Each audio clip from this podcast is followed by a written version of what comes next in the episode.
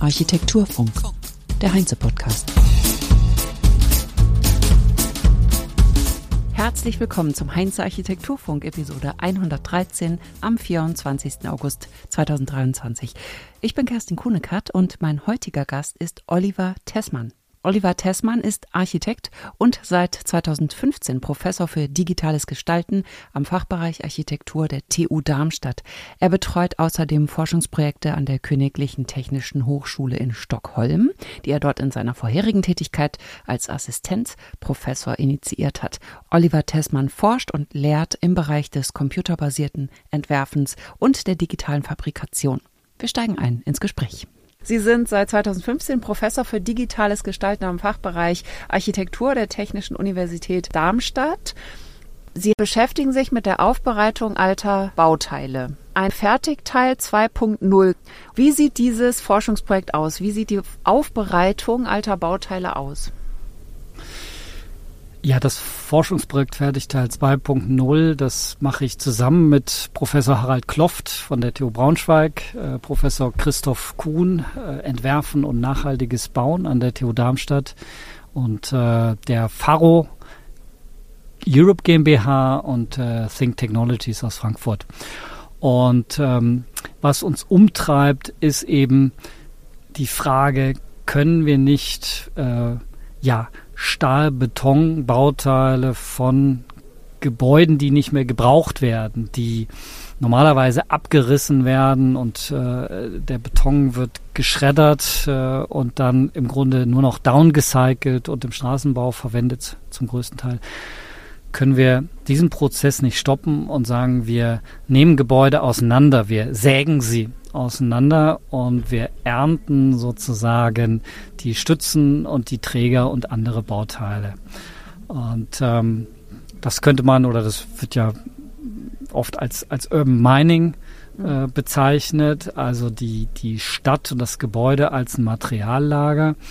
Und was Fertigteil 2.0 aber bedeutet, ist im Grunde ein Veredelungsprozess. Also wir nehmen dieses alte Bauteil und wir digitalisieren es erstmal, wir scannen es und dann können wir es dreidimensional abbilden.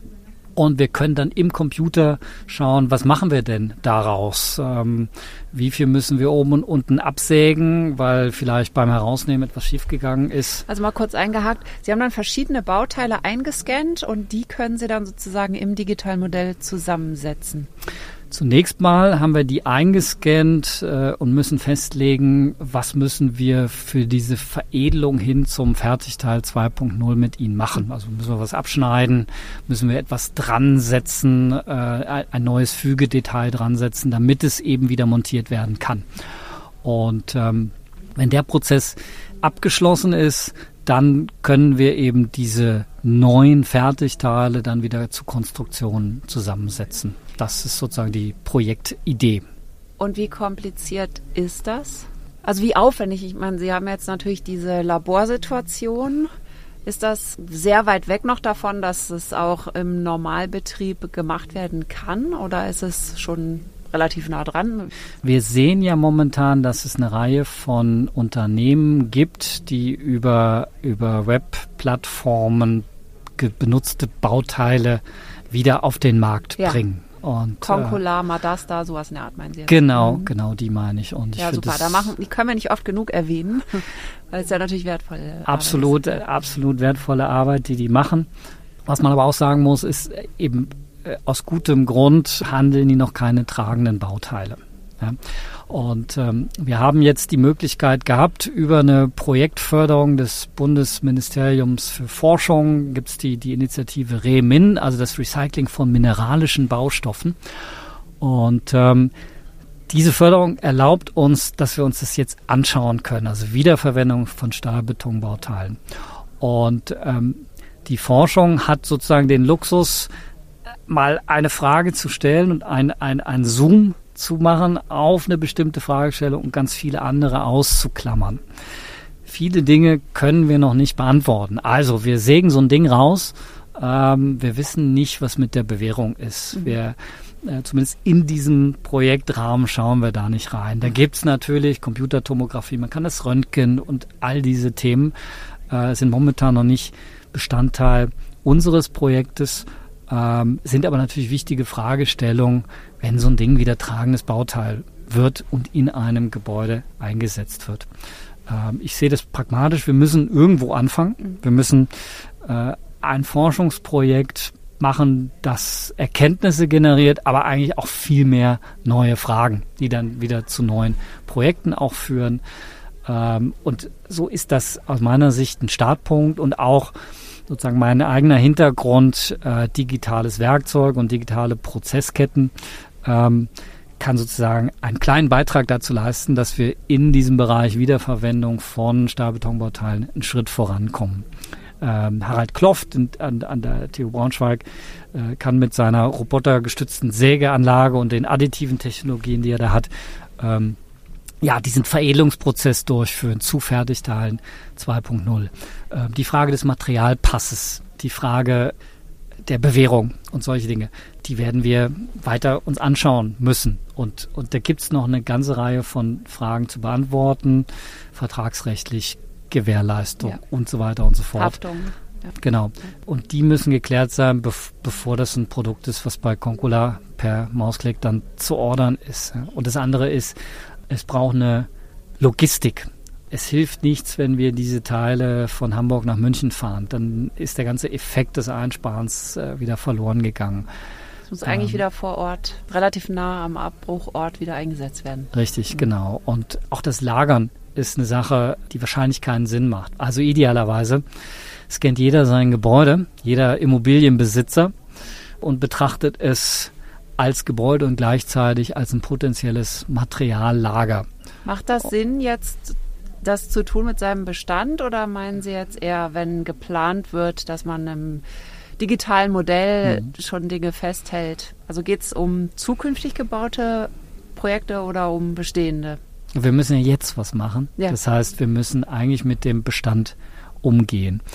Und äh, ich behaupte mal, wenn wir uns die, die Entwicklung der, der Baupreise anschauen, wenn wir sowas sehen wie äh, EU-Taxonomie, äh, dann werden wir schneller, als uns das vielleicht lieb ist oder vielen lieb ist, an Punkt kommen, wo es auch wirtschaftlich interessant wird, dass man tatsächlich eben Bauteile wiederverwendet. Und das wird dann eigentlich ein ganz entscheidender Punkt sein.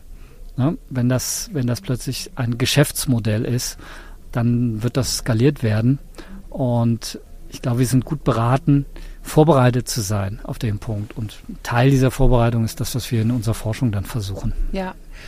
Und wie sieht das aus, die Teile zusammenzufügen, jetzt mal praktisch gesehen? Sie haben eben gezeigt, aber das haben natürlich jetzt die Hörer und Hörerinnen nicht gesehen. Dann hat man da eben rausgesägte Betonteile und die liegen da einzeln rum. Wie bringen Sie das zusammen? Ja, also so ganz akademisch, architektonisch äh, bin ich gestartet mit Systemen, die nennen sich äh, Topological Interlocking Assemblies. Also Steine, die oder, oder Bauteile, die so miteinander verbunden sind, dass sie eben sich gegenseitig stützen und dass sie aber reversibel sind. Ne? Wie der Lego. Wie Lego oder wie, der, wie die Steinbrücke, der Steinbogen. Ne? Die sind so miteinander gefügt, dass sie nicht verklebt werden müssen, sondern der Bogen hält, weil alle Steine gleichzeitig runterfallen wollen und sich sozusagen dabei gegenseitig ja. behindern. Äh, und es gibt komplexere Verzahnungen, die erlauben, dass man tatsächlich auch eine, eine, ein Deckensystem, das in zwei Richtungen spannt, äh, umsetzen kann. Ohne Mörtel. Ohne Mörtel, ja. Man braucht eine Randeinspannung zum Beispiel oder man braucht Spannkabel oder ähnliches. Ja. Also jetzt sind wir dann bei den kleineren Bauteilen. Das ist ja mhm. auch so ein faszinierendes Thema die machen Sie auch aus gebrauchten Materialien sozusagen dann? Das wäre das Ziel. Ah, genau. okay. Ja. Ich habe nämlich eben das so verstanden, dass die gebrauchten eher die großen sind und da Gelenke oder, oder Adapter gedruckt mhm. werden, die die verbinden. Mhm. Und diese kleinen Bauteile, ein spannendes Thema auch, dass die sozusagen mhm. aus dem 3D-Drucker neu kommen. Ja, wir, wir können doch mal den Schritt zurückgehen. Also ich habe gerade gesagt, ich hab, bin sozusagen akademisch theoretisch äh, vorangegangen und habe gesagt, wir müssen diese topologisch verzahnten kleinen Bauteile haben. Ja. Harald Kloft als Ingenieur sagt, naja, eine Stütze soll eine Stütze bleiben. Da ist eine Bewährung für eine Stütze drin, es macht Sinn. Ja. Also nehmen wir die Stütze so lang, wie sie kriegen können, aus dem Bestand raus. Macht keinen Sinn, die klein zu schneiden. Ja. Ne? Und was wir aber machen ist, wir, wir setzen oben und unten eigentlich ein neues Fügedetail drauf. Und zwar eins, was eben lösbar ist, damit wir nicht beim, beim nächsten Wiederverwendungszyklus dann wieder sägen müssen, ja. sondern dann wollen wir kein Urban Mining mehr be betreiben, sondern wir, wir wollen das Ding einfach auseinanderschrauben. Ja, schrauben, ne? Ich habe gerade gedacht, wie geht das? Ne? Schrauben.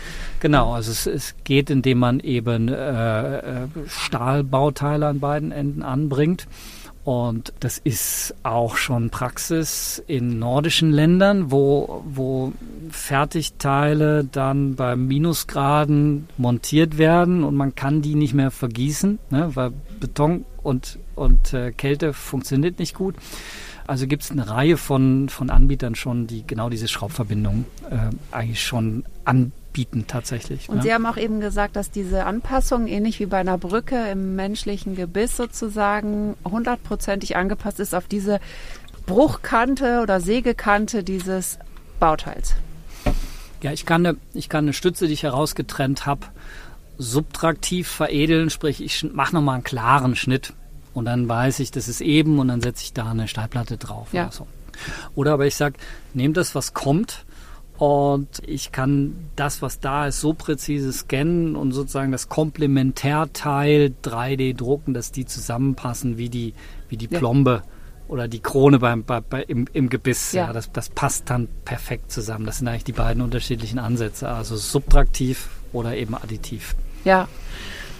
Jetzt nochmal zu der Thematik, die Bauteile kleiner zu denken. Mhm. Das fand ich ja interessant. Wie weit sind Sie denn da oder wie weit ist das noch entfernt? Also ich musste ja schon an Lego denken, mhm. aber Sie sagen vor allen Dingen geht es um dieses Fügen. Also die Bauteile sind dann 30 mal 50 Zentimeter groß. Ist das eine Lösung? Also dass wir sozusagen lauter kleine Bauteile zusammenfügen und den dann wieder auseinandernehmen und wieder neu zusammensetzen und dann geht es sozusagen alle möglichen Formen sind dann immer wieder neu möglich? Das ist eine potenzielle Lösung, von der ich glaube, dass es sich lohnt, die in der Forschung sich mal genauer anzuschauen. Es gibt den Neil Gershenfeld am MIT, Massachusetts Institute for Technology, Center for Bits and Atoms, der sagt, es ist eigentlich verrückt, dass wir äh, digitale Prozesse haben im, im Design, in der Planung, dass wir dann aber wieder so ein, wenn wir an 3D-Druck denken, kommt da so ein, so ein Würstchen raus. Ja? Das heißt, das Material ist eigentlich analog und kontinuierlich, während der, der Prozess digital ist, digital im Sinne von diskreten einzelnen Einheiten. Und er sagt schon sehr lange, wir müssen eigentlich in Assemblierung, 3D-Assemblierung denken und nicht in 3D-Druck, weil genau diese Reversibilität dann möglich wird. Mhm. Und äh, Gerschenfeld ist jemand, der, der nicht aus der Architektur kommt, der aber viel Forschung macht, von der ich glaube, dass es sich lohnt, die sozusagen in ja. die Architektur reinzuholen. Und wenn wir jetzt in Frage stellen, dass zukünftige Gebäude sozusagen für 100 Jahre geplant sind und wirtschaftlich aber nach 20 Jahren obsolet sind, wie wäre das dann, wenn diese Permanenz eben nicht mehr im Gebäude steckt, sondern im Bauteil? Dieses Bauteil ist sehr klein, ist trocken gefügt, kann, wie Sie sagen, wie Lego auseinandergenommen werden. Und ähm, weil das sehr aufwendig ist, müssen wir wahrscheinlich eine Automatisierung vornehmen. Also es müsste einen robotischen Prozess geben, äh, wo Maschinen eben auseinandernehmen und neu montieren und anders montieren äh, und auch diesen Transport von A nach B irgendwie hinbekommen.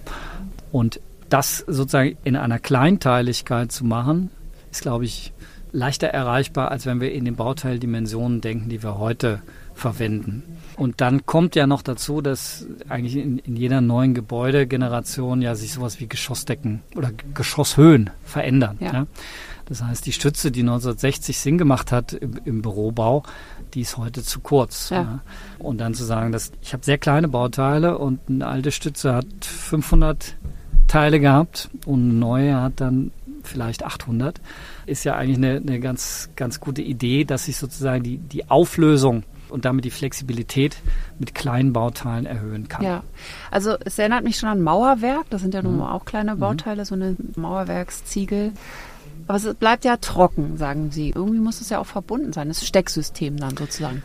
Es ist ein Stecksystem und es ist eben kein Stapeln. Also beim Mauerwerk könnte man ja als eine Art Stapelung verstehen und dann gibt es die, ja. die Mörtelschichten, die, das ist auch nochmal eine Herausforderung, die natürlich eine Ausgleichsschicht immer bilden. Ja. Ja?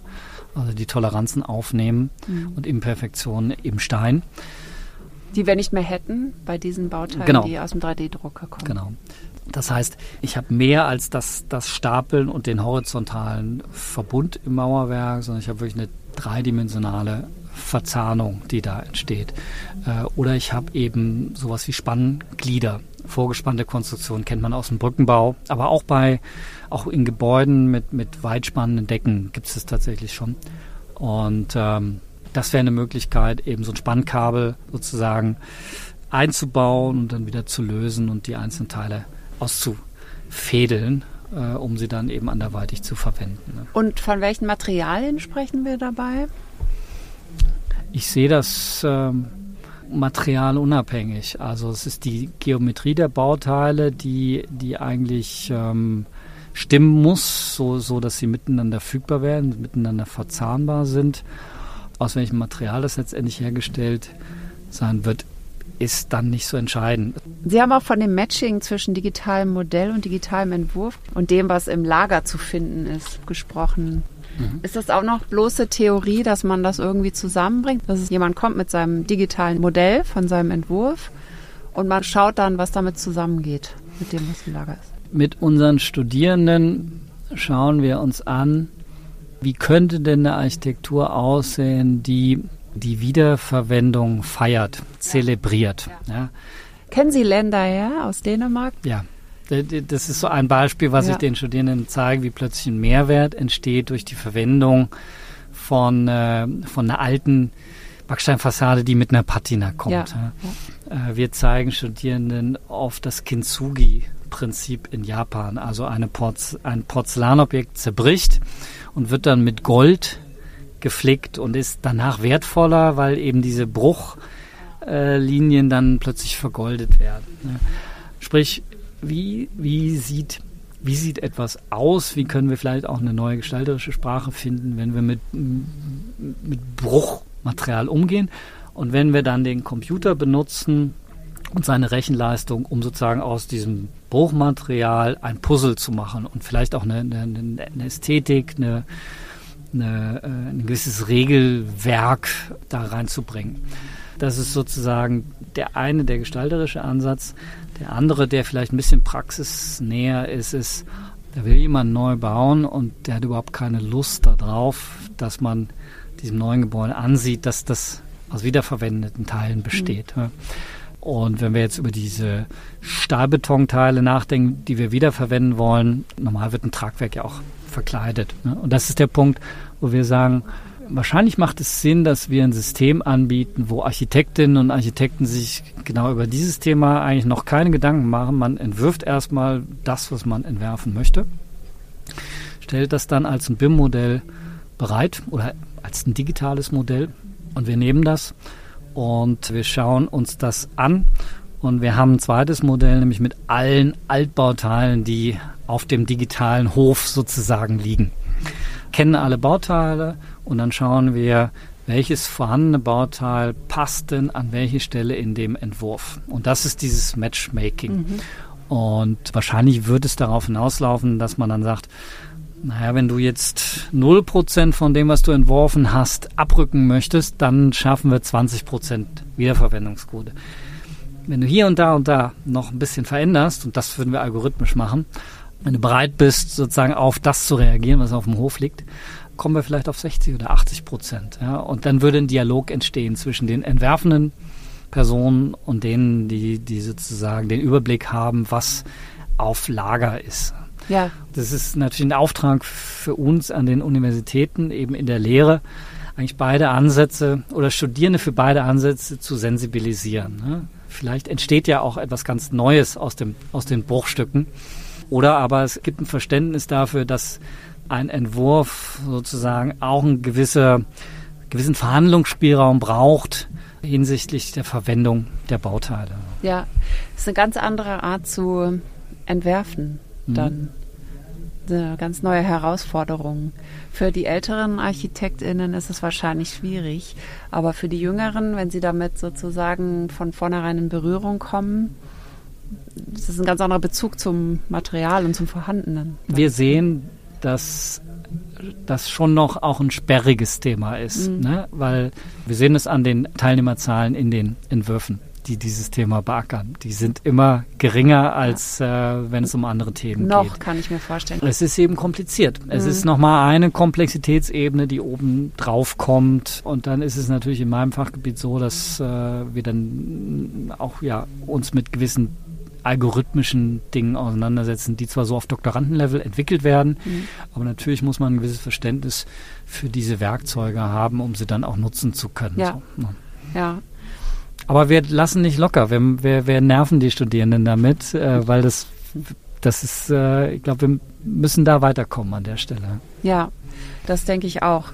Sie hatten ja auch das Beispiel aus Kunststoffmüll, dass jemand Möbel daraus macht. Also das zusammenschmilzt und aus dem 3D-Drucker kommen total super tolle neue Möbel raus. Ne? Das war, glaube ich. Das war ein Amsterdamer also, Studio. Ja. Ja, ja. The New Raw. The New Raw, ja, das verlinke ich nochmal in den Show Notes. Mhm. Okay, dann haben Sie eine Konferenz Build Environment Additive Manufacturing, BEAM, mhm. sozusagen, also die ersten vier Wörter zusammengesetzt. Am wievielten November? Am 8. November 2023. In? In Frankfurt auf der Formnext Messe. Okay, super. Was ich auch noch interessant fand, war, den 3D-Druck gab es schon in den 1930er Jahren, haben Sie gesagt. Das ist ja total interessant, das war mir nicht klar. Ja, nach sieben Jahren Symposium sieben Veranstaltungen haben wir ein Buch zusammengestellt zur additiven Fertigung, also 3D-Druck in der Architektur. Und äh, wir haben äh, ja Leute, die wir in den Jahren eingeladen haben, über ihre Arbeit zu sprechen, in der Forschung, in der Praxis. Die haben eingeladen, Artikel zu liefern und Projekte zu präsentieren. Und dann haben wir aber auch geguckt, ähm, in den einzelnen Kapiteln äh, Geschichte, Engineering, Design, äh, Building Performance und die Integration von solchen Verfahren in andere Bauprozesse. Im geschichtlichen Kapitel haben wir, haben wir ausgegraben William Urschel, der in den 1930er Jahren tatsächlich eben etwas, das, das äh, nennt man heute Contour Crafting. Mhm. In den 1990er Jahren hat äh, Koschnewitz das Contour Crafting genannt. Urschel hat das in den 1930er Jahren eben schon gemacht und es gibt ein Video, das findet man auch auf YouTube, äh, wo man das sieht. Äh, es hat sich eben nicht durchgesetzt und meine Vermutung ist, es braucht eben ja sozusagen den richtigen Zeitpunkt und die richtigen Inkredenzien für so ein Gesamtkonzept, dass das, dass das einen ja. Durchbruch erlebt. Das ne? Dilemma der Weitvordenker, die genau. vor ihrer Zeit sind. Genau. Ja. Ja. Na, Sie sind ja jetzt genau richtig mit Ihrer Forschung. Das ist dringend nötig. Ihr Buch wollte ich noch erwähnen. Print, Ausrufezeichen, Architecture. Das ist Ihr Buch. Mhm. Und das gibt es auch zu kaufen. In welchem Verlag ist das erschienen? Das ist erschienen im Verlag Art Architecture Design Research. Und genau, nennt sich Print Architecture mit einem Ausrufezeichen, weil wir sagen, macht das doch bitte alle äh, und macht das so, dass wir das Bauwesen voranbringen und die Architektur. Ja, das ist ein schönes Schlusswort und bestellen beim Verlag ist ein kleiner Verlag, der kann das gut gebrauchen. Richtig. Jeff Bezos braucht es nicht. genau. Oliver Tessmann, vielen Dank für das Interview. Vielen Dank, dass ich hier sein durfte. Und das war's für heute. Ich möchte nochmal auf die Architektur hinweisen. Die fängt übernächste Woche Dienstag in Hamburg an. Das ist der 29.8. und zwei Tage später am 31.8. in Berlin. Es gibt interessante Keynote-SpeakerInnen und AusstellerInnen. Also schaut doch mal vorbei auf der Website, die verlinke ich euch in den Show Notes. Ja, und wenn ihr den Podcast gut findet, dann empfiehlt ihn doch weiter an Freunde, Freundinnen oder Bekannte oder Architekturinteressierte. Und wenn ihr eine Bewertung da lasst, freuen wir uns auch. Ihr könnt die Glocke aktivieren, sodass ihr keine Episode mehr verpasst. Ich wünsche euch eine gute Woche. Bis bald und tschüss. Architektur Funk. Der Podcast wird moderiert und produziert von Kerstin Kunekat für die Heinze GmbH in Berlin 2023.